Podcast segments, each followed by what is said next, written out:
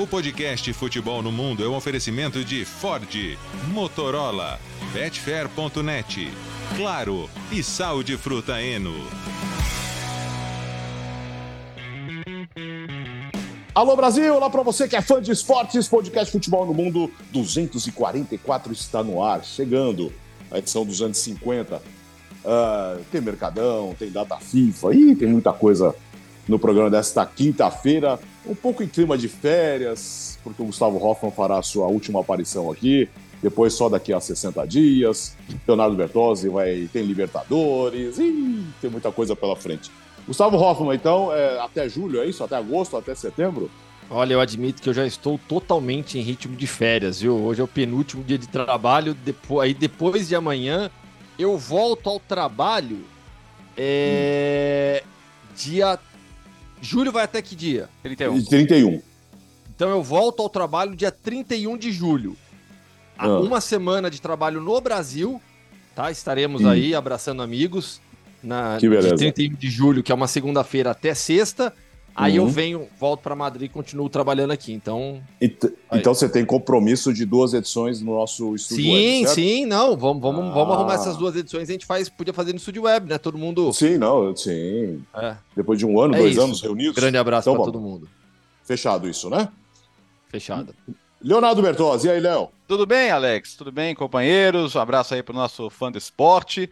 Lembrando que nessas próximas semanas aí teremos Copa Ouro, então futebol internacional ainda com as seleções em ação. É, vou, Alex, você vai ser igual técnico brasileiro quando perde jogador em data FIFA, viu? Vai ter que pescar ali, é... pescar daqui. Mas tudo bem, semana que vem vai ser puxado, né? Estarei em Assunção, abraçando amigos também na cobertura de Libertar e Atlético, última rodada da Libertadores, jogo tenso e importante mas sei que você vai fazer um bom trabalho aí de escalação. Não sei como, não sei como. você sabe que essa pescaria sempre tem o Gustavo Hoffman no meio, né? É. Sempre ele está causando. Se não é o horário. Obrigado, é o obrigado, dia, obrigado, né? obrigado. É. E, a, e a primeira pessoa que eu conheço que ele troca as férias, troca o verão europeu pelo inverno brasileiro. É, só, só, mas só agora, na próxima temporada. Você sabe que eu já não. Eu, eu e a Viviane, minha esposa, a gente já não fala mais no próximo ano. Ela também já adotou na próxima temporada. Tá. Né? Então, na próxima temporada, a gente já vai organizar diferente as férias para ir ao Brasil. Não vai ser mais assim, essa no meio do ano, não. Boa. E aí, Birá? Opa, é, eu também vou ser de férias, viu? Em julho, mas vai ser só uma semana. Meu Deus. eu vou dar trabalho pro Alex. Só eu que não tiro férias aqui, pô. É, começamos com o Mercadão, o Chelsea vai às compras, precisa montar o time para para ver se, se, se entra na linha para a próxima temporada, né, Léo? Alex, é, eu, eu tô quase perdido aqui com a quantidade de negociação envolvendo o Chelsea, né? Porque não são poucas, não. Acho que a gente tem que falar primeiro das saídas importantes, que são as saídas para clubes locais, são os negócios que o Chelsea está fazendo com outros clubes ingleses. Kovacic já está acertado com o Manchester City. É uma negociação de 30 milhões de euros, que pode parecer uma pechincha, mas Kovacic é, é aquele caso de jogador entrando no último ano de contrato, então você vende para não perder de graça. E Kai Havertz. Kai Havertz indo para o Arsenal, é, negócio na base de 65 milhões de libras. Sempre tem aqueles bônus ali, um pouquinho para mais e tal, mas base desse negócio. E, e, é um jogador que ok, não, não alcançou o pico que a gente imaginava no Chelsea, mas fez só o gol do título da Champions e o gol do título mundial de clubes. Então, um, um pouco na história do clube, um pouco não, bastante na história do clube, dá para dizer que ele tá. E a parte mais polêmica, que é a conexão saudita, né? Porque é, Kanté já foi para o Al-Ittihad, você tem negociações bem avançadas é, de Koulibaly uh, ao Hilal, você tem o goleiro Mendy também, muito perto de ir para a Arábia Saudita, e, e, outros jogadores também que estão na mira ali de, de clubes da, desse novo Eldorado do futebol.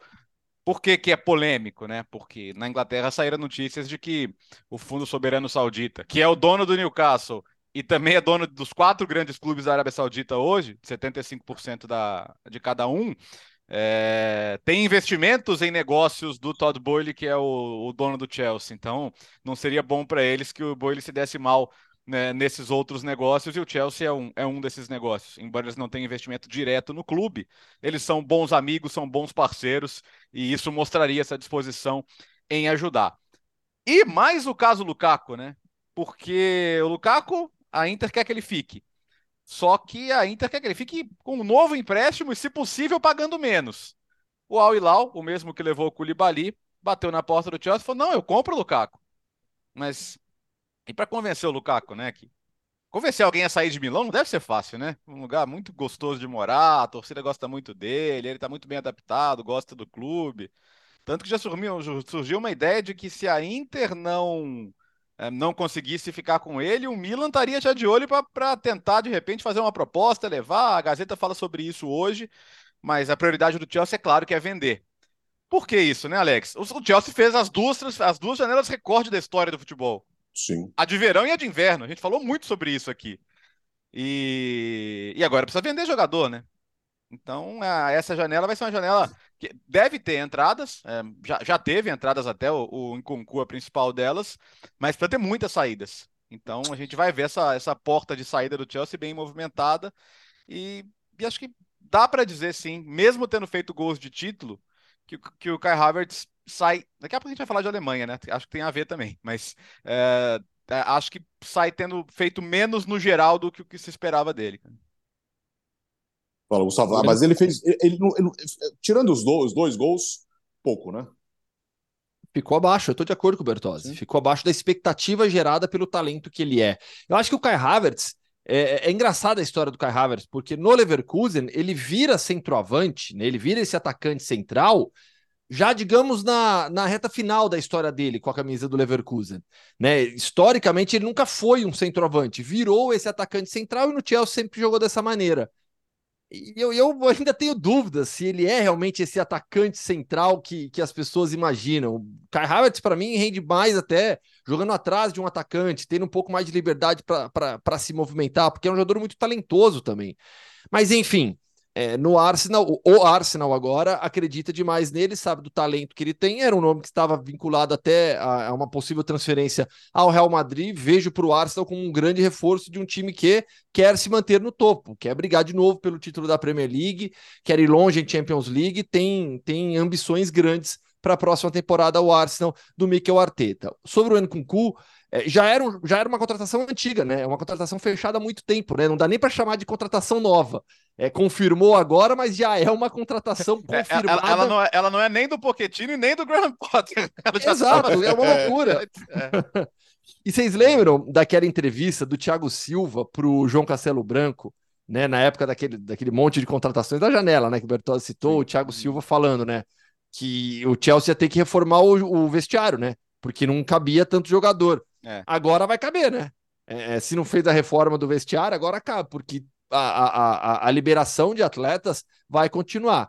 E grande parte agora indo para a Arábia Saudita. E o, que eu acho mais é, bizarro né, nessa, em toda essa história envolvendo o futebol saudita é que a gente ainda não tem a referência dos clubes. Quando a gente fala em negociações é, do futebol saudita, de clubes sauditas, a gente ainda fala a Arábia Saudita está levando os jogadores.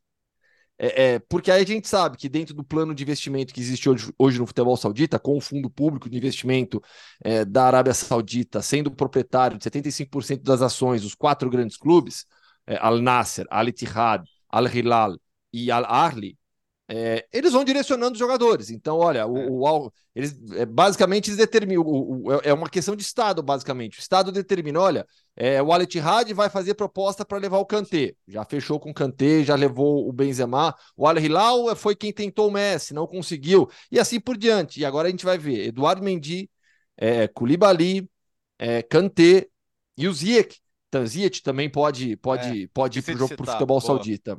É, é, tem, pro, tem o Ziyech Pro Al Nasser, né? É pro Nasser, o, no e, caso. O, o Ziyech é para jogar com o Cristiano Ronaldo. É. é o Kanté já foi para jogar com, eu, eu... com, com o, o Benzema. E o Romarinho. O, o, o, e o Romarinho, lógico. Né? O Mendy, o Mendy é Al Hilal. É, não, é o Mendy é Al Hilal, não é? É. É, o Mendy é Al Hilal. Então, assim, aos poucos também, assim, é, mas, mas é, é, é, fica muito claro, né, essa questão que, assim, você vai direcionando vai, e vai dividindo os jogadores. Não, o Mendy é o Ali, o, o, o Koulibaly é o Hilal, olha a confusão. O Koulibaly, tá vendo? O Koulibaly então, mas o, o, o, Mendy é eu, te, eu, eu tenho uma ideia aqui, eu tenho uma ideia. Ah. Até porque os sauditas são muito aliados deles na, na política internacional, então poderia se inspirar. E podia criar um grande evento, entrando no clima do draft da NBA, que é nesta quinta-feira, né? O de primeiro dia do draft da NBA é nesta quinta-feira, dia 22. Podia, na verdade, o, o fundo saudita contrata os jogadores e anuncia: olha, para este ano contratamos Mendy, Ziyech, Benzema, sei lá quem, sei lá quem, sei lá quem. E daí monta o draft. Monta o draft. Esses quatro times simplesmente escolhem os jogadores Natan, que eles você tá, você tá no Brasil, você podia lembrar o Disque Marcelinho, pô. Tem o Disque Marcelinho Nossa, também. Disque Marcelinho. Disque Marcelinho também. Meu primo, meu primo ligou. Ligou? Deu, deu certo? Ligou. Deu, deu certo. Oh, seu primo deve ter ficado feliz pra caramba, pô. É, pra quem não sabe, o Marcelinho Carioca, quando tava no é. Valência, é. é, pra voltar, a Federação Paulista Nossa, contratou nossa. ele e criou o Disque Marcelinho que você ligava, era um 0900, né? Você tinha que pagar pela ligação. Sim. E as torcidas dos quatro grandes de São Paulo ligando pra ver onde o Marcelinho ia. E claro que a torcida que mais ligou foi a do Corinthians e o Marcelinho voltou pro Corinthians.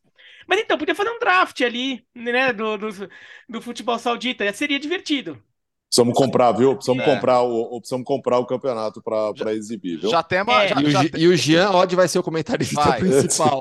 ah, o Jean tá doido para ver o Sauditão. Ele falei com ele ontem. Ele falou, cara, nossa, eu, tô, eu adoro ver campeonatos alternativos assim, eu tô doido para. Pra, pra... A gente já tem a Champions League Asiática, é bom lembrar, hein? É. Sim. Transmitiu uma final. E o Al Hilal perdeu, que o, perdeu o Al Hilal perdeu do Urawa Reds na final. É, do, do Ural, isso. Então, e, o... e o mercado o mercado saudita não abriu ainda, né? A janela de transferência é. da Arábia Saudita abre agora no dia 1 e vai até dia 20 de setembro. É bom todo mundo ficar de olho na janela saudita, porque vai ser longa, agitada e milionária. Não, já está sendo, né? É. É, sobre, a situação do, sobre a situação do Chelsea, era meio evidente que isso aconteceria, né? Primeiro porque o Chelsea acumulou jogador no, no, no vestiário, não dava nem para todo mundo se trocar com seu próprio armário, e não dá para trabalhar assim. É, até porque muitos jogadores são jogadores estrelados, né? Não é que tá com muito jogador, que é um monte de moleque que veio da base, sei lá o quê. E segunda coisa, que ia precisar de alguma forma fazer dinheiro para pagar todas aquelas prestações que o Chelsea, para conseguir contratar tanto jogador é, na janela, o Chelsea fez um negócio ali que pagava tudo em, em, largas prestações, sei lá o quê, contratos longos. Então vai ter que pegar esse dinheiro para conseguir pagar todo mundo. Então tinha que vender mesmo. E, a, e daí, quando você está numa situação que você é obrigado a vender, você não tem muito poder de barganha. E daí por isso que o, o, o, Manchester City até consegue um valor abaixo do que se esperava, do que, o que muita gente esperava pelo Kovacic. Porque eles sabem que o Chelsea precisa vender. Né? É, a contratação do Havertz pelo Arsenal é uma que me chama atenção, porque é um movimento interessante do Arsenal que volta a jogar Champions League, então é o Arsenal que volta a ter um pouco mais de dinheiro na mão e volta a, a ser um pouco mais protagonista no mercado, né? Em vez de pegar só jogadores mais achados, bons negócios, tenta jogadores um pouco mais pesados. E, e, e, daí você vai entendendo um pouco o que, que vai ser o perfil desse Arsenal mais endinheirado, com mais dinheiro na mão. E o Havertz é um nome interessante, porque eu acho que ele não, não vingou muito no Chelsea, porque ele nunca achou totalmente a posição dele, né? Uhum. Quando ele é contratado, o centroavante do Chelsea, o homem gol ali, era para ser o Timo Werner. Daí o Timo Werner não vinga, o Chelsea vai atrás do Lukaku, que também não vinga. E no final das contas, o Havertz acaba fazendo muitos jogos sendo esse centroavante. Quando, quando ele foi contratado, era para ser eventualmente o, o jogador que fica atrás do centroavante, né? Um, um meia avançado que teria uma chegada na frente é, para complementar e não ele ser a, o jogador de referência. E muitas vezes o Havertz teve que fazer isso porque o centroavante simplesmente não apareceu. Acho que no Arsenal ele tem boas condições de deslanchar, é um time com, com muita capacidade de mexer nas suas peças ofensivas. Dupla e... com Gabriel Jesus? Ou dupla com o Gabriel Jesus, ou ele mesmo vindo de trás ali, é, é, de, de repente o Gabriel Jesus, ou então o Gabriel Jesus indo pro lado em alguns jogos. Ali você, o, o Arsenal consegue rodar um pouco mais o time também, né? Que era um problema, é, foi um problema na temporada. na verdade, vai, vai sobrar gente no ataque do ah, Arsenal. Sim. Você pega Saka, Martinelli, Gabriel Jesus, Havertz, o, Odegar. O, o Odegar. Então, é. assim, pensando Cara, em quatro, pro ataque, tá sobrando. O que é bom pro Arsenal. O que é Arsenal, bom pro Arsenal, que fique claro. Até porque né? o Arsenal vai jogar Champions. No Arsenal, modelo 22, 23, para mim, não tem uma posição para ele. Porque ele não joga de centroavante no lugar do Jesus e acho que um meio com um volante mais Odegar e Havertz. É muito faceirinho. É muito faceirinho. Então, assim, você poderia ter um. Talvez o Arsenal pense em jogar em, em 4-2-3-1 por exemplo, que aí eu acho que caberia bem, né? O Havertz fazendo esse papel de, de 10. Uh, já teve a saída do e Thiago. Mesmo assim, é. sobra, né? Sim. E mesmo assim sobra um, pelo menos. Sim, alguém tem que sair, né? É, é exato. Mas isso é bom, isso é bom pro Arsenal. Faz, formar opção, um elenco maior, é. melhor para jogar torneio cada vez em um nível Sim. maior, ué. É só você imaginar, a gente viu o Gabriel Jesus machucado e, e, a, e a, confusão que foi para remontar esse time. Agora, não tem, falando ainda no Chelsea, nem esboço desse time para a próxima temporada, né, Léo? Só vendendo por enquanto, né? Pô, o Pochettino vai, vai chegar, vai encontrar um monte de jogador lá e não dá para reclamar de peça também, né? Um monte de jogador bom ele vai encontrar por lá. Tem o Mudrik, Bertozzi, a gente nem falou do Mudrik. É, o, o, né? Mudrik, o Mudrik, ele teve, ele, ele foi muito promissor naquele. O Mudrik tá jogando sub-21 agora com a Ucrânia, e eu achei legal que ele pediu para jogar. Ele falou, cara, eu preciso jogar, né? Preciso ganhar confiança, preciso pegar um ritmo legal aí, voltar uh, bem na próxima temporada, mas, puxa, você olha o Chelsea posição por posição, cara, você, você tem, pô, sabe, mesmo, mesmo perdendo peça, você tem, o, você tem o Enzo, vai perder o Mason Mount também, que pode ir para o Manchester United, né, assim que chegar o, a oferta certa, porque o, o Chelsea não quer, eh, muitos clubes não deixam o jogador entrar no último ano de contrato. A filosofia do Chelsea é não deixar entrar nos últimos dois anos de contrato, até por isso que eles estão vendendo o, o Kai Havertz. Mas tem muita peça importante, pô. É, ainda tem gente para sair, né? Pulisic, por exemplo, podia sair, que o Aubameyang precisam resolver o que vão fazer com ele. Tem, tem muito mais gente ainda que precisa sair. Mas eu acho que as chegadas são, são bem animadoras, né? O, o, o Nkunku, acho que encaixa muito bem ao que, ao que o Pochettino espera. O Pochettino gosta de um ataque bem móvel, jogadores que façam mais de uma função. Agora, é, o torcedor precisa ter paciência que o Chelsea não vai sair de meio de tabela para brigar pelo título. Não vai. Eu acho, eu acho que o torcedor do Chelsea tem que entender que o processo do Chelsea pode ser muito parecido ao processo do Tottenham com o Pochettino. Que é, assim, virar um time que possa brigar por Champions League e talvez não consiga fazer isso na primeira temporada, vai conseguir fazer isso na segunda. Tem que ter essa paciência. Tem que ter. Isso é fundamental. O torcedor tem que entender isso. O Chelsea que ganha Champions League, o Chelsea que briga pelo título da Premier League, esse, esse eu não dou, eu, eu não dou, eu não dou previsão de um, dois anos para isso acontecer. Eu acho que eles têm que ter paciência com isso e acho que até que escolheram um técnico certo para isso. É, mas não é tão fácil assim a torcida ter paciência, né, Gustavo? Depois dessa última não, temporada, né? Não, mas você precisa entender, você precisa olhar para o seu lado. Quem está ali brigando com você por Champions é. League? É, é, são times que estão em um estágio à frente. A gente falou bastante sobre isso durante a temporada, essa última temporada da Premier League. O nível de disputa na Premier League ele sobe a cada ano. Os times médios da Premier League se fortalecem a cada ano.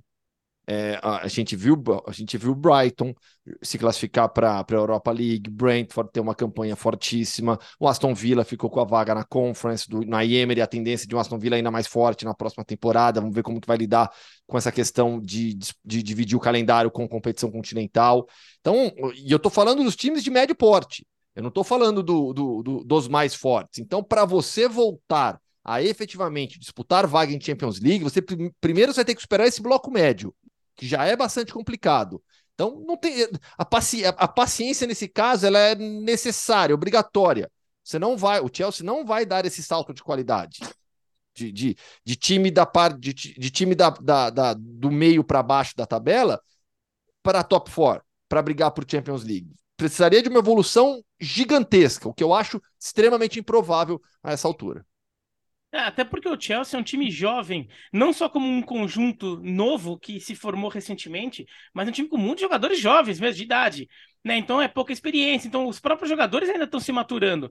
Então eh, você vê, vê um amadurecimento em dois sentidos, né? Do jogador como indivíduo e do coletivo porque é um time que se juntou faz meia temporada e nem juntou direito, né? Agora que vai realmente ter um trabalho que, que a gente vai começar a perceber o que, que é esse time do Chelsea.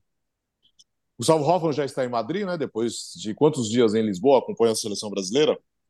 Três dias só. Foi, foi curtinha essa viagem. É quase na um segunda, eu fui né? embora na quarta. É, 50 minutos de voo. De carro, se eu fosse de carro, daria seis horas de viagem. Daqui de casa, da porta de casa até, até o estádio Alvalade. Botei, botei no Waze para ver, daria seis horas de viagem. Né? Avião, 50 minutos de voo, rapidinho, cobertura, é... cobertura rápida, porém intensa da seleção brasileira. É engraçado, né? Porque esses amistosos eles se tornaram é, bastante intensos e com muita notícia, muita novidade envolvendo seleção brasileira. No episódio passado a gente falou bastante sobre a questão do Carlo Ancelotti. Eu é, lá em Lisboa, né? A cada dia eu ia, acho que eu vou, vou, eu vou. A verdade é formando melhor a minha, minha opinião sobre Carlo Ancelotti na seleção brasileira. O que é o que é melhor, como fazer, porque todos estão de acordo que Carlo Ancelotti seria a melhor opção hoje possível para a seleção brasileira. No entanto, há um grave problema. Ele só pode assumir em junho do ano que vem. É um problema grave. E os últimos jogos da seleção brasileira, de certa maneira, evidenciaram um pouco isso. A derrota para Marrocos, depois uma boa atuação contra Guiné e uma atuação bastante abaixo, sendo é claramente para mim inferior a Senegal, dentro da sua ideia. Senegal é um time que tem ideia, tá com a Liu lá faz tempo. A seleção brasileira com o Ramon de certa maneira, expõe os seus jogadores a uma situação perigosa de, de, de tomar um 4 a 2 de Senegal. O Brasil não tomava quatro gols em um jogo desde 7 a 1 para a Alemanha, semifinal da Copa de 2014. São três, de, são, são três derrotas nos últimos quatro jogos contra seleções africanas, contando a derrota para Camarões na Copa do Mundo. Então, é, acho que o Brasil precisa levar com mais seriedade esse período de transição que vai viver se tudo correr como a CBF quer até a chegada do Carlo Ancelotti. O Lugano falou em um programa, não lembro em qual programa da ESPN, que o Brasil está. Eu, eu não sei se o verbo que ele usou foi menosprezar, mas foi algo nesse sentido, de que o Brasil estaria menosprezando as eliminatórias sul-americanas. Eu estou de acordo. Desde quando jogar em, em Montevidéu é fácil? Ah, porque o Brasil conseguiu aquela goleada histórica recentemente, virou fácil? Não é. Então, acho que o Brasil vai ter compromissos bem difíceis. Vai jogar com a Argentina, tem amistoso com a Espanha. São, são, é a seleção brasileira jogando. O Jean escreveu um texto sobre é, orgulho nacional. Eu, eu, eu, entendo a crítica do Jean, é, e, e, o que eu, que eu digo aqui não, não tem nada a ver com orgulho nacional, ah, a seleção brasileira, a maior seleção da história. Não, eu tô, tô, tô tentando ser bem prático. Os próximos 12 meses são importantes e não são tão simples assim. Você precisa encarar com bastante seriedade. Então, eu acho que o melhor caminho para a seleção brasileira hoje é definir um técnico, é, não é o Ramon, esse técnico, definir um treinador que comande a seleção brasileira a partir de amanhã, que seja, depois de amanhã, inicie um trabalho visando esses 12 meses. E depois desses 12, 12 meses, esse técnico passe a fazer parte da comissão técnica do Carlo Ancelotti. Fica cada vez mais claro para mim é, que o cenário com o Carlo Ancelotti assumindo a seleção brasileira na metade de 2024, aqui em Madrid, obrigatoriamente exigirá dele 100% de distanciamento. 100%. E se esse distanciamento de 100% não houver, vai vazar aqui em Madrid. E o Carlo Ancelotti não é o tipo de profissional que vai fazer algo que não está falando que vai fazer. Ponto.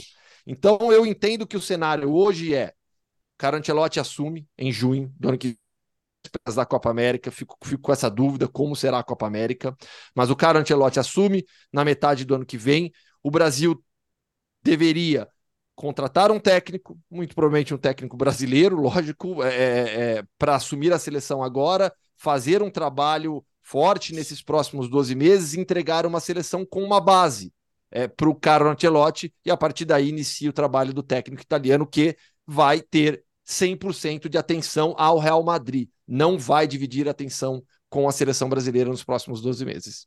é, mas acho é. estranho contratar um técnico que, que não converse com o Carlo Ancelotti nesses 12 meses. Não tem jeito, né? É, é bom, mas isso aí teria que ser feito muito, muito por baixo dos panos, né? Porque, de é, fato, para o Real Madrid é, seria inaceitável, e com toda razão seria inaceitável para o Real Madrid. Eu acho que o Brasil precisa contratar um técnico, ponto.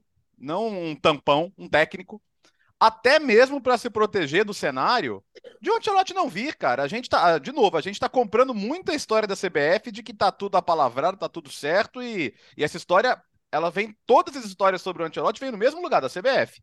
Elas não vêm do Real Madrid, elas não vêm do Ancelotti, elas vêm da CBF. Tá? Então, é, eu, eu, vejo, eu vi até muito, muito nos comentários do nosso vídeo da, da segunda-feira, muita gente falando, ah, porque você tem acordo, vocês, não conhecem futebol, não sabem que não pode ensinar. É, a gente não sabe, gente, a gente caiu aqui de paraquedas. Né? Então, mas exatamente porque a gente conhece futebol, a gente sabe que acordos verbais são rompidos, acordos verbais não valem de nada na maioria do tempo. Então pode acontecer o cenário do Brasil não ter o Carlo Ancelotti. O Globo Esporte noticiou essa semana que não foi convertado o salário com o Carlo Ancelotti. E o, e o Carlo Ancelotti tem um salário muito bom no Real Madrid, vamos combinar, né? Então. Assim, Bertozzi. Ah. Tomás Roncero, que é um jornalista espanhol, trabalha no AS, super próximo, muito muito próximo ao dia a dia do Real Madrid, a Florentino Pérez, a Carlo Ancelotti. Ele publicou também, foi na terça, acho que foi no dia do jogo. Se não foi na terça, foi na segunda. É, um texto no AS, é, onde, segundo ele, é, fala, o Carlo Ancelotti sim disse para a seleção brasileira que, pode, que assume, que gostaria de assumir depois do, do, do contrato com o Real Madrid, mas que até lá não vai não vai olhar nada uhum. de seleção e que nessas conversas ele em nenhum momento discutiu forma de trabalho, como vai ser, nada, sim. nada. Então realmente não é algo. A gente entende, eu entendo sim que é esse o cenário, mas é, é a seleção brasileira, se é esse cenário, esse cenário vai demorar para acontecer e pode não acontecer. Então você precisa, como eu disse, estou de acordo, é contratar um técnico agora. Então só para passar, o Dorival, é. que seja o Fernando Diniz, não sei, mas vai precisar de um técnico. Só, só para passar para o Biraté sobre isso, assim, é, contrata um técnico que vá até a Copa América e avalie o trabalho dele até a Copa América. Quem se você consegue trazer o Antelote, ótimo. É, o Senel, concordo que é um técnico de primeira linha mundial, seria um, uma honra ter o Ancelotti na seleção brasileira. Mas se não for o caso, aí você avalia. O cara que trabalhou até a Copa América foi bem? Vale seguir com ele? Não foi bem? Vamos olhar para outro, já que o Ancelotti não veio? É, você, não dá para colocar todos os ovos na mesma cesta. Você derruba a cesta, você fica sem ovo. Tá? É, isso é básico. Então, eu acho que a, a CBF tá, tá, ela está sendo ingênua e amadora se ela estiver apenas contando com a história de que o Ancelotti certamente vai ser o técnico do Brasil. E assim, não dá para ser o Ramon. Nada contra o Ramon. O Ramon é um profissional sério, sabe? Tá, tá fazendo o que foi pedido para ele, que é quebrar um galho, porque ele em momento nenhum se colocou como um postulante ao cargo de técnico da seleção brasileira. E aí você pega um Senegal que tem técnico, um técnico muito bom e tem bons jogadores. É um, é um time com um técnico contra um amontoado de jogadores que está só cumprindo tabela. Qual que é o recado que a CBF passa para esses caras? A gente vai jogando aí. O técnico mesmo a gente vai ter só daqui a um ano. Se eu sou jogador da seleção brasileira, o recado que eu recebi é esse. Eu vou entrar em campo como se fosse o último jogo da minha vida? Senegal entrou. Ah, ainda mais fim de, fim de temporada, que todo mundo já tá meio é. cansado, né? O mas... Ederson falou isso, né? Desculpa é. interromper de novo, mas o Ederson, em outras palavras, disse isso, né? Quando ele falou, faltou todo mundo colocar o, o pé mais forte na bola, chegar numa dividida. O Ederson falou isso. É. Agora, eu acho que a CBF vai acabar é, vai, é, se vendo obrigada a contratar alguém. Que seja para fazer a ponte até o Antelote em 2024. Porque parece meio claro que do jeito que tá, não vai dar para empurrar com a barriga. E eu acho que a CBF estava esperando que desse para empurrar com a barriga. O, o Ramon, como técnico, tem um currículo bem, bem curto também, né? O Ramon, como técnico, ele foi auxiliar do Vasco. Depois ele acaba assumindo quando o Vasco fica sem técnico. Tem um começo de, de, de, campeonato brasileiro bom, mas depois já começou a despencar. O que era esperado? O time não era grande coisa mesmo. Começa a despencar, e daí quando começa a ficar ameaçado pelo rebaixamento, ele é demitido. Ele vai treinar o CRB na Série B do brasileiro e, no, ele já pega o time no meio do campeonato e não consegue nem terminar o campeonato. Ele é demitido também no meio porque não estava bem no CRB e depois aparece na seleção sub-20. Então ele tem um currículo é, curto ali que não, que não justifica tanta aposta. Ah, mas com o Scaloni deu certo. Com o Scaloni deu certo, mas assim, se você vai ficar achando que vai dar certo sempre, então assim, ah, tem, tem gente que ficou rico ganhando na loteria. Então, ah, então você, o seu plano para enriquecer vai ser jogar na loteria? Não, é. entendeu? Você pode jogar na loteria também, mas você vai ter que trabalhar, você vai ter que tentar outras formas de ganhar dinheiro né? Você não vai ficar simplesmente contando que vai ganhar na loteria, porque alguém ganhou um dia. Né? A Argentina ganhou na loteria, deu certo o Scaloni, podia ter dado muito errado. Né? Se o, se o Almiron faz um gol de pênalti no Paraguai e Argentina na primeira fase da Copa América de 19, a Argentina já tinha perdido o primeiro jogo para a Colômbia, a Argentina correu o risco de ser eliminada na primeira fase da Copa América de 19, e o Scaloni caía ali. Né? Só que o Almirão perdeu pênalti, a Argentina acabou avançando, ganhou do Catar, e depois ela, o time começou a se juntar, começou a ter cara de time, o Gustavo acompanhou tudo isso. Né? É, essa trajetória da Argentina na Copa América de 19. E, e no final das contas, a Argentina cai na semifinal para o Brasil jogando bem. Então, o, e o Scaloni ganhou força ali, até como um cara que conseguiu juntar um grupo. Mas você, não tem como ficar apostando. Então, tem, acho que tem que ter um técnico. É, claro que vai ser difícil achar esse nome, porque tem que ser um técnico que tope ser interino top ser contratado para ser interino para fazer um trabalho com data, pré, data marcada para terminar. E Nem, quem sabe, que, né? É, não, mesmo que ele fique depois para ajudar o Antelote, mas, mas assim, não precisa chamar de interino. Sei lá, é o técnico até, até junho de 2024. Sim, cara. sim. Sim, mas assim, vai ter, mas vai ter que achar, achar alguém que, que vai saber que vai uhum. que, que vai estar com essa sombra do Antelote. De qualquer maneira, tem técnico aí que, que adoraria ter a vitrine de, de ter treinado a seleção por um ano. Porra, Sim. Imagina se não. E técnico com um currículo um pouco mais sólido. E pode ser técnico nacional mesmo, nesse caso. Você não precisa contratar um nome definitivo. Né? Você precisa contratar um técnico para fazer uma ponte, para iniciar um trabalho, para começar a trabalhar com jogadores, para buscar jogadores novos com um pouco mais de critério. Né? Então, o... acho que a CBF vai ser obrigada a isso. Acho que a pressão toda que está existindo já é, já é em direção a isso. E eu não vejo muito como como o Edinaldo vai resistir a isso. É, o próprio Ramon dando entrevista, ah, você tem que ver que eu sou técnico do Sub-20, tô aqui, né, se precisarem, tô aqui, mas, quer dizer, ele mesmo já foi tirando um pouco o corpo dele dessa vaga, né, desse posto de técnico da seleção até 2024. Então, vai acabar acontecendo isso.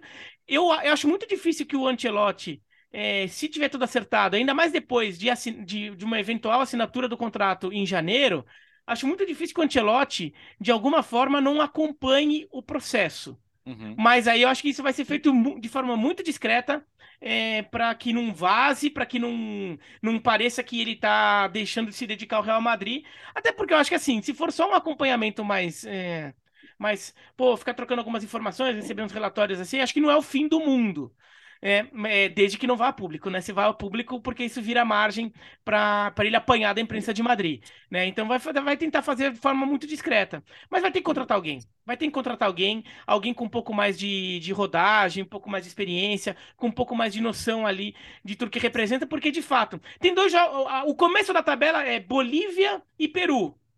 Mas na segunda data FIFA já vai ter um Uruguai fora de casa e depois tem a Colômbia em casa e a Argentina. A Colômbia fora e a Argentina em casa. Olha a sequência: Uruguai fora, Colômbia fora e Argentina em casa. Você tem uma sequência de três jogos que são é, em duas datas FIFA diferentes, mas são três jogos na sequência na tabela. Em que o Brasil pode perfeitamente tropeçar nos três jogos e perder terreno na tabela. Não vai ameaçar a classificação, mas vai dar aquele sustinho né? Vai dar aquela, oh meu Deus, assim, né? Então é, é bom evitar a fadiga. É que o torcedor da seleção brasileira, assim, ele, ele, ele, ele só valoriza o bom na Copa do Mundo, né?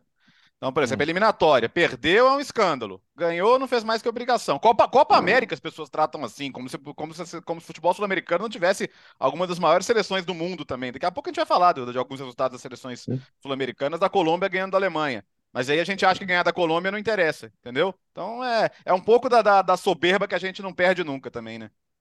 É, se ganhar, ninguém fala nada no dia seguinte, é, mas se perder, isso. é uma semana de corneta. Né? É. E até uma informação assim, é, é, oficial: a CBF, logo depois do jogo contra, contra Senegal, na zona mista, é, informou aos jornalistas que estavam lá que nos próximos dias vai anunciar é, como será a comissão técnica para as eliminatórias. Então, até dei essa informação né, no ar. Então, assim, em breve a gente vai ter essa decisão, porque acho que ficou claro para a CBF mesmo que vai ter que montar uma comissão técnica agora e aí ver o que vai acontecer daqui a um ano se tudo corre como ela quer e, gosta, e gostaria com o Carlo Ancelotti assumindo. E, e só para fechar isso daí né, e aproveitar o gancho de, de, do jogo, que personagem espetacular é Sadio Mané que humildade, que cara legal. É, a gente fez a zona mista, né? E aí, vários jornalistas, depois que, quando terminou o Brasil, né? Vários jornalistas foram embora, saíram já, não quiseram ficar lá para esperar Senegal. E eu e outros companheiros da imprensa brasileira ficamos esperando é, o, o Sadio Mané. Quando ele apareceu, pouco antes dele, eu não me lembro quem, já tinha passado um outro jogador de Senegal com a camisa do Alex Telles, né? vestindo a camisa do Alex Telles. Aí a hora que apareceu ali o Sadio Mané, lá, lá de longe eu vi ele, shorts do jogo, trocou nem os shorts do jogo, um, um, tênis, boné, camisa da seleção brasileira número um. Eu falei, opa, que que é isso, né? Aí ele veio, ele tava passando, aí fui eu que falei com ele. Falei, Sadio, é, você poderia atender em inglês? Com ele é tranquilo, né? Poderia atender a imprensa brasileira? Aí ele fez assim, ó. Ah, eu falei, putz, não vai querer falar nele. Brasil, claro que eu falo. E aí parou lá e falou com a gente por muito tempo. Foram várias perguntas que ele respondeu antes de atender a imprensa de Senegal até. E super simpático, atencioso, sabe? É, depois o, o, Leandro Quesada, companheiro da, da, da, TNT Sports, tirou uma foto com ele, porque Arthur o Quesada, Quesada. Ele fez... Eu falei Leandro Quesada, Leandro, o Leandro da Band News FM. o Arthur, né, parceiraço aqui de, de cobertura na Europa, né? O, o, o, o Quesada, ele, ele fez uma matéria muito legal sobre indo na cidade do, do, do Sadio Mané, né? Então ele falou, poxa, eu queria tirar uma foto com ele, né? Aí o, o, o Mané tava dando entrevista para a imprensa senegalesa, aí ele falou com, com um assessor. Né? Falou, putz, eu posso fazer? Explicou, né? Posso fazer? Aí o assessor, claro, imagina, a hora que ele terminar aqui, eu já puxo ele e você faz a foto. Então, assim, um ambiente muito legal, sabe? Um relacionamento ali, todo mundo muito tranquilo. E o, e o Sadio Mané usando a camisa número um. Para quem não viu isso, pode até. No site da ESPN a gente documentou tudo isso. Tem no meu Instagram também, arroba Gustavo Hoffman, a imagem, que as fotos que eu tirei é do Sadio Mané vestindo a camisa número um Tafarel atrás e autografada pelo Tafarel. E aí eu perguntei para ele, falei, por que, que, por, por que essa camisa? Né? Ele falou, não, no Liverpool, na época do Liverpool, eu e o Tafarel, o Tafarel era um dos meus melhores amigos. Tafarel é preparador de goleiros do Liverpool. Ele falou, então quando eu vi o Tafarel, eu falei, não, eu tenho que falar com ele. O Tafarel deu esse presente para ele, camisa camisa autografada com o número um na frente. Muito, muito legal é, conhecer o Sádio Mané. A gente, a gente sempre fala tanto, valoriza tanto ele, né? O personagem, pela humildade, o trabalho social que ele tem em seu país. Conhecê-lo pessoalmente na forma de entrevista, né? Trabalhando ali, foi muito legal. Legal demais isso. É, podia ter recortado, né? Para o Hoffman entrevista. Era só, só botar, é. É, botar, Não, botar o quadro, o quadro já saiu, o quadro saiu de férias antes do Gustavo. pois é, tá olha só como podia ter terminado. Não, essa, a gente pode, não, dá para colocar, a gente pode colocar a entrevista, mas aí é, tá em inglês, né? Então pro Sim, aí tem que, tem que botar voz em português. É, e pro podcast tá? só áudio não, não dá, né? É, é dá, dá, um pouquinho de trabalho. Uh, o Léo já antecipou, né? Então temos ali o ótimo momento da Colômbia e o péssimo da Alemanha, né, Léo? O Alex, a Alemanha, dos últimos 16 jogos, ganhou 4. Nessa data FIFA, empate com a Ucrânia, sendo que arrancou o empate, estava perdendo de 3 a 1 arrancou 3 a 3 no finalzinho com pênalti. É, derrota para a Polônia, e a Polônia conseguiu depois perder para a Moldávia. E derrota para a Colômbia, bem derrotada mesmo. Bom jogo da Colômbia, né? Ah, só Brasil e Argentina até hoje tinham, eram sul-americanos que tinham vencido a Alemanha lá. E a Colômbia foi a Gelsenkirchen, ganhou de 2 a 0 mas assim, 2 a 0 fora o baile, né? Eh, só 37% de posse de bola, mas 10 a 4 em finalizações. Uh, a Alemanha deu, uma, deu um chute no gol o jogo inteiro. É, bem interessante o time da Colômbia, né? Com áreas e áreas na esquerda, quadrado de ponta direita, né? E, e Luiz Dias e Borré na frente, dupla de volantes bem legal ali com, com Lerma e com Uribe. O Lerma que tá trocando agora o Bournemouth pelo Crystal Palace, o Uribe do Porto. Time que a gente vai prestar muita atenção aqui nessa eliminatória que está chegando agora. O, o Hansi Flick usou esses jogos para testar outro sistema, o 3-4-3. Lembrando que na Copa ele começou jogando com três zagueiros, mas depois de perder a estreia mudou. Uh, mas foi mal jogando com 4-4-2 em março e agora já voltou a três zagueiros. Mas essa formação também de três zagueiros está desastrosa, porque todo mundo deita e rola pelos, pelas pontas. A Ucrânia fez isso e agora a Colômbia fez isso também. E assim, o crédito que ele tinha pelo, pelos títulos, por ter sido auxiliar do Low, por ter ganhado os títulos com o Bayern e por ter acumulado vitórias no começo, naquele grupo bem, bem fraquinho da eliminatória, acabou, né? Hoje em dia há uma dúvida grande, assim, a Alemanha vai, vai reorganizar a Euro daqui a um ano e o alemão se pergunta, Hansi Flick é o homem certo para o trabalho? Porque essa resposta hoje não, não parece ser muito positiva para ele. Desses 16 jogos, só em dois não levou gol, esse foi contra o Oman, aquele jogo antes da Copa do Mundo, e, e em março contra o Peru. E os próprios jogadores estão, assim, na saída do campo falando que, cara, tá esquisito isso aqui, né? A gente não tá conseguindo reagir. O Goretzka chegou a falar que a situação é dramática, que é difícil de explicar. O Goretzka falou que parece em alguns momentos que o Bayern teve na temporada. Isso. Né? Achei sensacional ele comparar com o final de temporada então, do Bayern, porque aí o torcedor Bayern... do Borussia Dortmund chora, né? É, é, então. título ainda. É, e cara, e, e, assim, na real, a, Alemanha, pô, a Alemanha, a Alemanha, a Alemanha é sempre a Alemanha, ok, mas, cara, não vai ter o Borussia Dortmund para título de bandeja na Euro, né? É bem, é. é bem, preocupante, é bem preocupante, cara, ver a Alemanha na situação como essa, assim. Tal, talvez desde aquela daquela fase que eles tomaram cinco da, da Inglaterra, lembra? Antes da Copa de 2002 ali, que a gente não vê uma Alemanha tão fragilizada, né? Quando tomaram 3 a 0 de Portugal, né, é. do time B de Portugal na, na última rodada da Euro. Sim. Três gols do Sérgio Conceição, né? Atual é, é, técnico do Porto. O, é, é, é, a gente, claro, a gente foca, a gente, o torcedor, né, o público brasileiro foca mais na seleção brasileira e o pessoal diz, ah, porque o Brasil perdeu a Croácia, é, aquela, aquela, aquela histeria toda que, que, que gira em torno de, é, de, das pessoas vêm da seleção brasileira, mas as casos da situação alemã, é, da situação alemã é mais grave, porque a gente sempre teve uma imagem de que, ah, a Alemanha pode até estar tá jogando mal, mas a Alemanha sempre consegue os resultados. A Alemanha sempre dá um jeito e ela não está conseguindo dar jeito. Ele fala: ah, não, mas foi amistoso. Não, tudo bem, foi amistoso agora. Mas a Copa do Mundo não foi amistoso. E a Sim. Alemanha caiu na primeira fase, perdendo do, perdendo do Japão. E olha, tomou, chegou a tomar susto na Costa Rica. Né? Chegou Sim. a 2x1 para Costa Rica o jogo. É, é, a Alemanha, na, na Euro anterior, foi até o mata-mata, mas tomou um vareio da Inglaterra nas oitavas de final. Foi 2 a 0 só o jogo, mas a Inglaterra passou por cima da Alemanha. Coisa que normalmente não acontece. Você pensa no mata-mata Alemanha-Inglaterra, qual que é o estereótipo? Ah, a Alemanha ganha. A Inglaterra sempre amarela, a Alemanha sempre dá um jeito de ganhar, porque a Alemanha é a Alemanha. E a Alemanha foi a Alemanha e tomou um passeio da Inglaterra. Então a Alemanha vem tendo dificuldades. Né? Na Copa de 18, foi eliminada perdendo da Coreia do Sul e do México na, na fase de grupos. É, é, então, é, a Alemanha. E não falta jogador. Você olha o, o time da Alemanha, pô, tem cara bom para todo quanto é lado. Sim. Sim. É, tá faltando só, é, conseguir montar um time. Tá, não tem um centroavante. Tá, o centroavante clássico da Alemanha é, não tem. De resto, Ulkrug. tem time. É, o, Fulkrug entrou no jogo, né? O titular foi o Havertz, que a gente já falou dele hoje, e entrou o Fulkrug, mas fora isso, o resto do time é bom. Deveria ser suficiente para pelo menos fazer jogos mais competitivos. Pô, não né? dá para bater na porta do, do oh. Bayern, ver se eles emprestam o Nagelsmann um aninho, Mas não, é o que se fala agora, né? Agora, agora é o, é o Julian Nagelsmann como, como opção, né? O Hansi Flick. O time que entrou em campo foi Ter Stegen, aí o Thiago, o Emre Can e o Rudiger, os três zagueiros. Marius Wolf e o Robin Gozes nas duas alas, Goretzka, Gundogan, Musiala, Sané e Havertz. Esse foi o time titular. Kimmich no banco, Kimmich entrou no segundo tempo. Kimmich, para mim, é o melhor jogador alemão da atualidade. Esse time é fortíssimo. Esse time é, é. fortíssimo. Esse time deveria render muito mais. E a Alemanha perdeu absolutamente essa competitividade que o Bertozzi citou, e, e não é de agora é de mais tempo. E quando o Joachim Löw, o Joachim Löw sai justamente porque já era uma Alemanha fragilizada. E quando a Federação Alemã escolhe o Hansi Flick, era a escolha mais natural possível.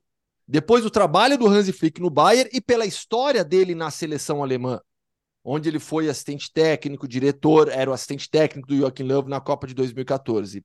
Só que o Hansi Flick, em momento algum, em momento algum não, mas ele não conseguiu recuperar essa competitividade. Eu até tinha uma expectativa um pouco melhor, naturalmente, da Alemanha na Copa de 22, e acho que a Copa de 22, é, de eliminação na primeira fase, assim como em 18, foi um pouquinho melhor. A Alemanha, a Alemanha merecia um pouco, merecia melhor sorte na fase de grupos. De qualquer modo, é, é um time que rende abaixo. E, e o Hansi Flick está batendo na tecla agora de que em setembro esse time vai é, melhorar, de que em setembro ele vai começar a apresentar resultado. É, é estranho, é muito estranho ver a Alemanha nessa situação, porque você não consegue entender aonde está o problema. Se, se é o técnico que não está conseguindo tirar o melhor dos jogadores, são os jogadores que não estão motivados o suficiente, é, se não há química entre comissão técnica e jogadores. Fato é que é uma Alemanha muito abaixo em, em, em termos competitivos, como a gente como eu nunca tinha visto, né? Não dá nem para falar como a gente não via há muito tempo, como eu, pelo menos, jamais havia visto desde, que, desde quando comecei a acompanhar futebol. Agora, Bira, só... ah, diga. Não, eu só queria falar rapidinho da Colômbia também, que assim, isso, né? Isso, é isso. Como é legal a Colômbia fazendo gol, né?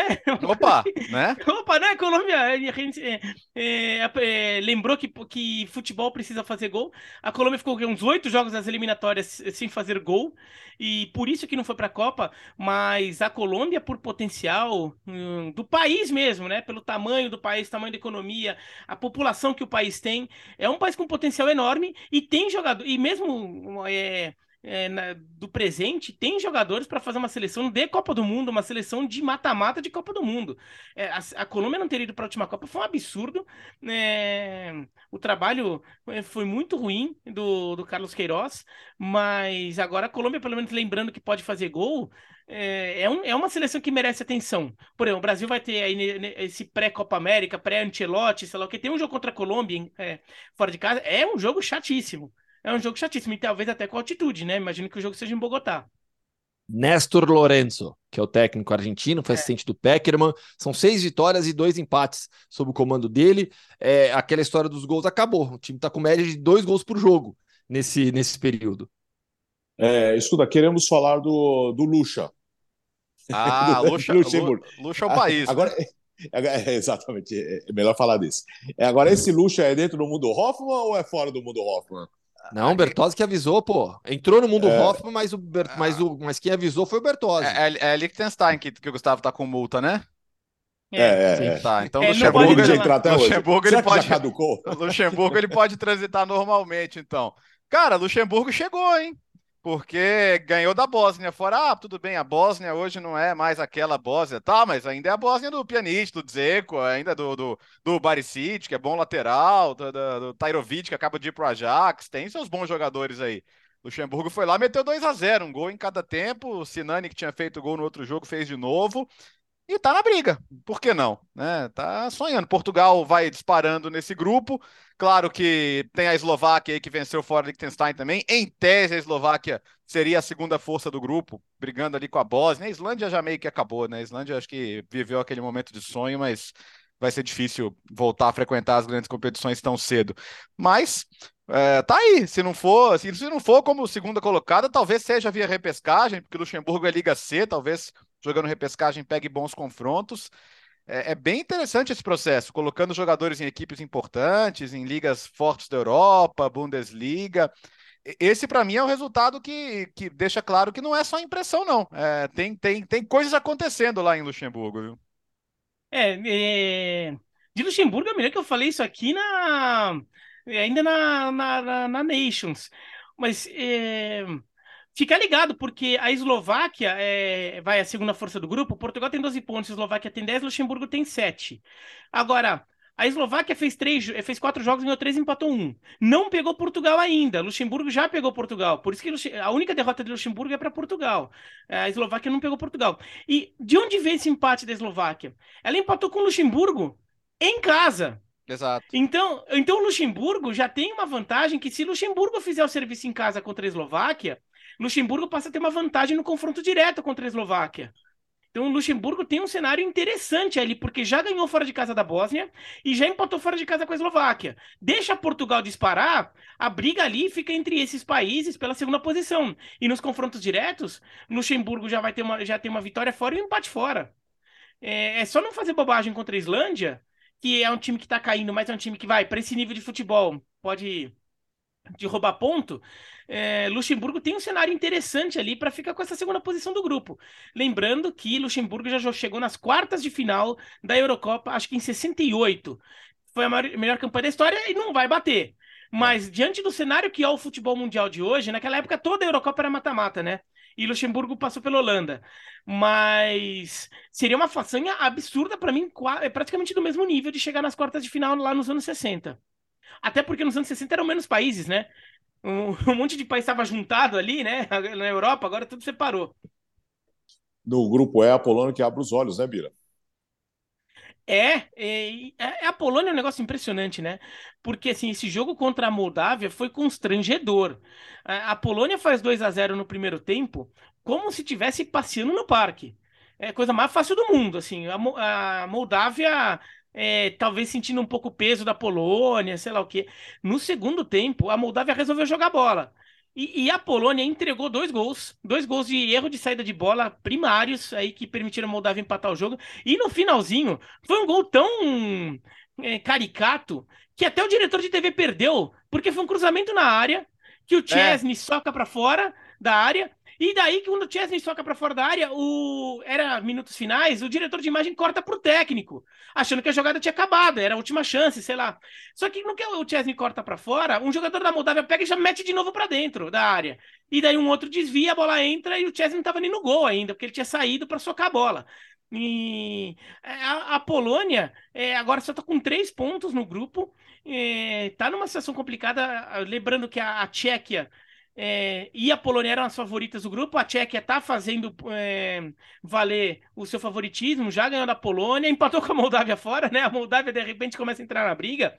E a segunda posição do grupo é da Albânia de Silvinho. Se é, é Sil... professor é, o, Campos, o Silvinho, o pequeno Silvio, esse técnico do Corinthians, ele é um técnico da Albânia, tendo como auxiliares Doriva e Zabaleta. Né? A, a Albânia e quando ele foi contratado, no, na, na, na coletiva de apresentação, eles falaram muito claramente assim: o objetivo do Silvinho, o objetivo ao contratar o Silvinho é classificar para Euro. Ah, já, tá não, não, não, seria nem inédito, chegaram na Euro em 16 com, com o De Biase. É. Agora, é. cara, a, a, a, o Biratã, a Molda, cara, tomar três gols da Moldávia é, é demais, dá, né? Não dá. Assim, a Moldávia é uma da.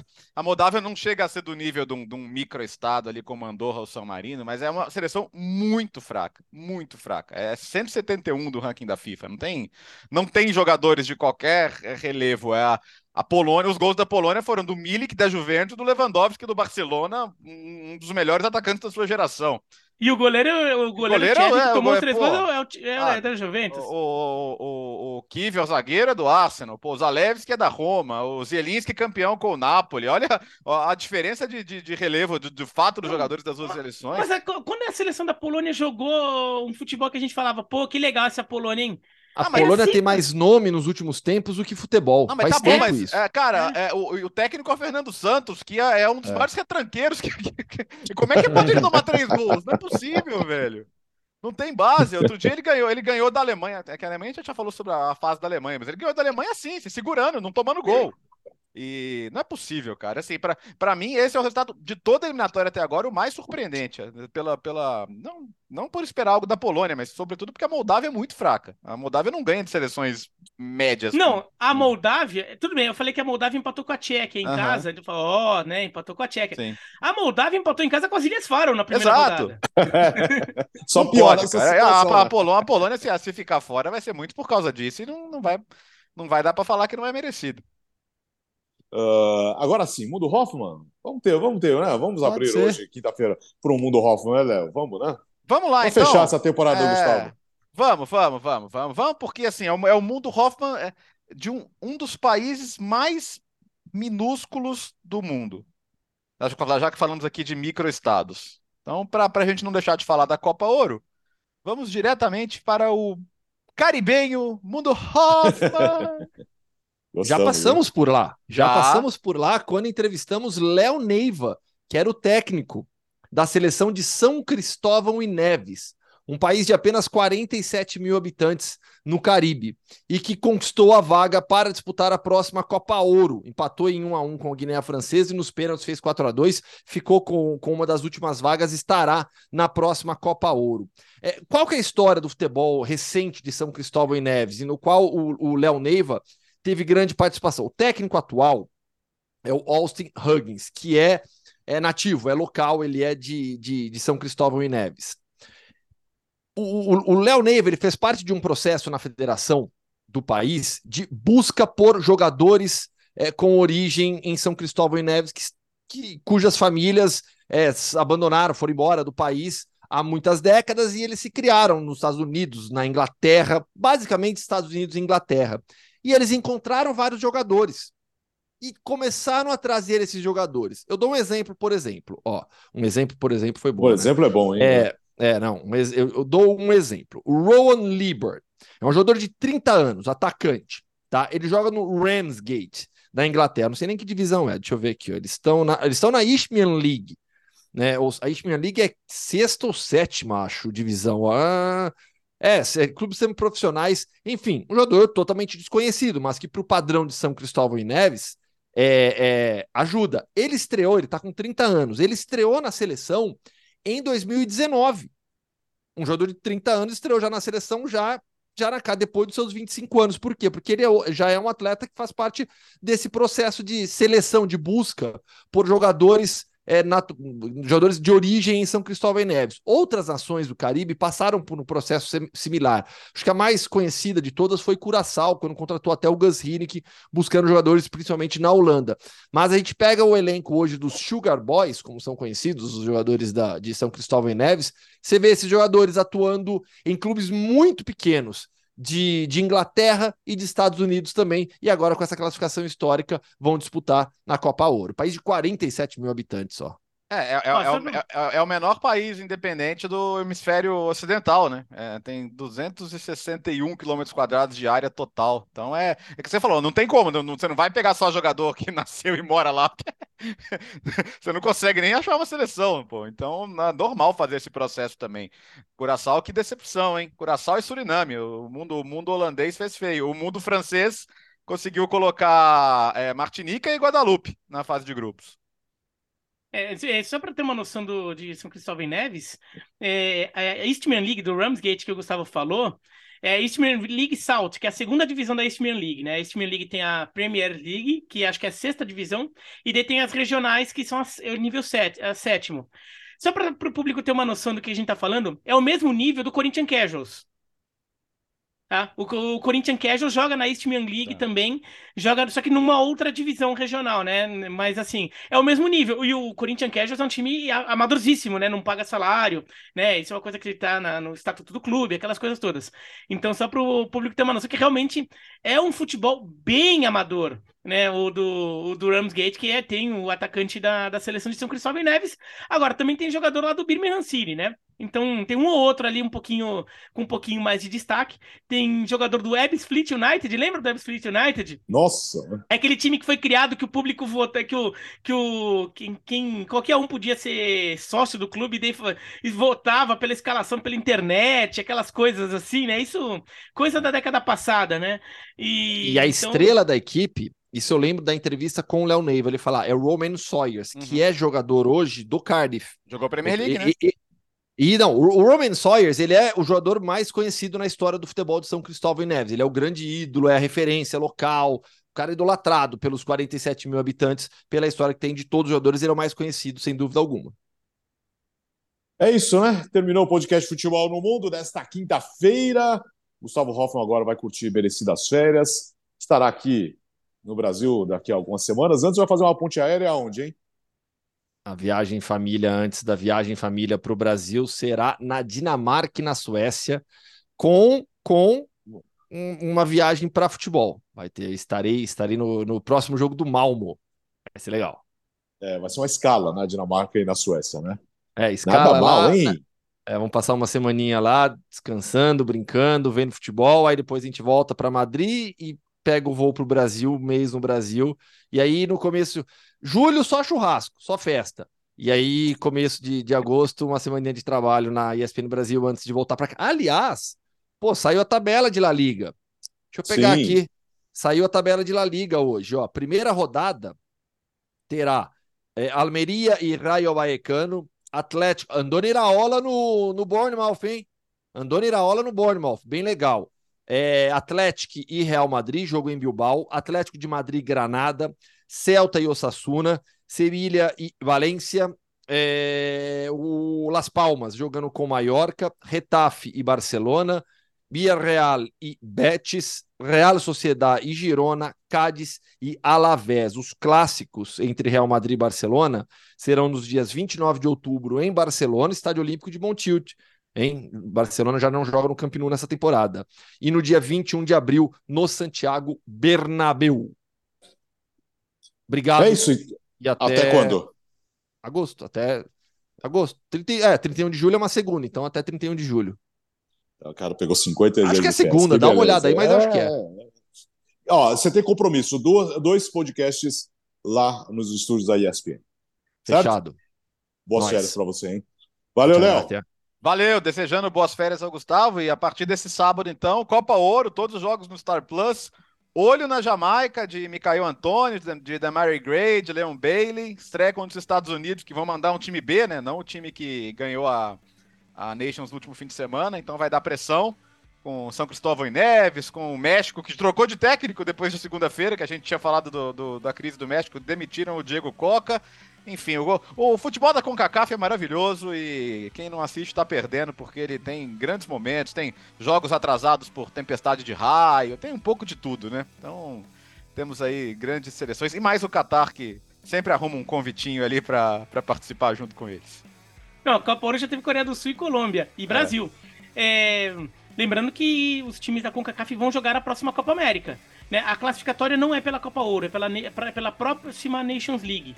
Mas terão seis times da CONCACAF e a próxima Copa América é nos Estados Unidos. Então vale ficar de olho também por causa disso. E a Jamaica e os Estados Unidos, que o Betos falou, estão no grupo de, de, São Cristóvão e Neves. Também tem Trindade e Tobago no grupo, mas São Cristóvão e Neves vai ter que lidar com o time B dos Estados Unidos e com a Jamaica. Tchau, Birão. Tchau, tchau. Nós voltamos na segunda-feira com o podcast Futebol no Mundo. Na Europa, a temporada parou, mas aqui a bola não para de rolar. Valeu, bom fim de semana. O podcast Futebol no Mundo é um oferecimento de Ford, Motorola, Betfair.net, Claro e Sal de Fruta Eno.